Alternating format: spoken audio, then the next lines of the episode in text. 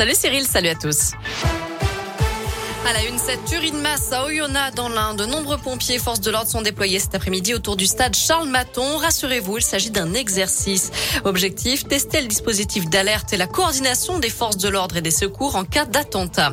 Un exercice militaire aussi à Vulcania aujourd'hui. Pas de panique si vous voyez des soldats et des véhicules de l'armée cet après-midi autour du parc Puy-de-Mois ou si vous entendez des sirènes ou autres bruits suspects. Il s'agit seulement là d'un entraînement.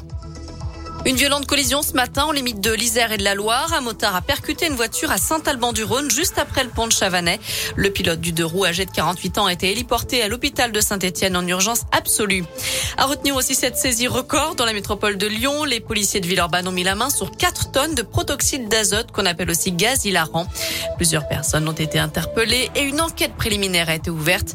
Les suspects ont été identifiés puisqu'ils trafiquaient sur Snapchat. Dans le reste de l'actu, 30 milliards d'euros pour faire de la France une grande nation d'innovation. C'est le plan d'investissement annoncé par Emmanuel Macron, baptisé France 2030. Un plan qui prévoit 1 milliard d'euros pour la construction de petits réacteurs nucléaires, 4 milliards pour la mobilité propre. Objectif, produire 2 millions de véhicules hybrides et électriques. Le chef de l'État veut aussi réduire de 35% les gaz à effet de serre à l'horizon 2030. Ces propos avaient fait polémique. Le patron des évêques de France est reçu aujourd'hui au ministère de l'Intérieur. Il avait déclaré la semaine dernière que le secret de la confession était plus fort que les lois de la République lors des conclusions du rapport Sauvé sur la pédocriminalité au sein de l'Église catholique française. Ce mardi marque aussi l'ouverture du procès d'Alain Griset, le ministre des PME. Il est jugé pour déclaration incomplète ou mensongère de sa situation patrimoniale et de ses intérêts.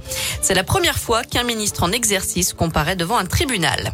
À retenir aussi la grève des ambulanciers privés, mouvement national avec un préavis reconductible à partir d'aujourd'hui. Les ambulanciers réclament le respect des engagements du ministère de la Santé sur la réforme de l'urgence préhospitalière. 220 millions d'euros à gagner ce soir à l'euro million, c'est du jamais vu. Ça fait neuf tirages que personne n'a trouvé les cinq bons numéros et les deux étoiles. Et si vous avez la chance de remporter ce soir le jackpot, vous aurez largement de quoi vous offrir la garde-robe d'Amy House. Elle va être mise aux enchères. Des dizaines de robes, des livres, des disques, des sacs ou des objets ayant appartenu à la diva de la soul seront vendus en novembre en Californie. Total estimé entre 1 et 2 millions de dollars. Voilà, vous savez tout pour l'essentiel de l'actu de ce mardi. Avant de se quitter, bien sûr, on jette un œil à la météo pour cet après-midi. C'est déjà bien engagé. Du soleil, du ciel bleu, quelques passages nuageux, mais rassurez-vous, rien de bien méchant. Ils ne font que passer ces nuages. En revanche, demain matin, ils risquent d'être un petit peu plus présents avant les éclaircies de l'après-midi. On y reviendra.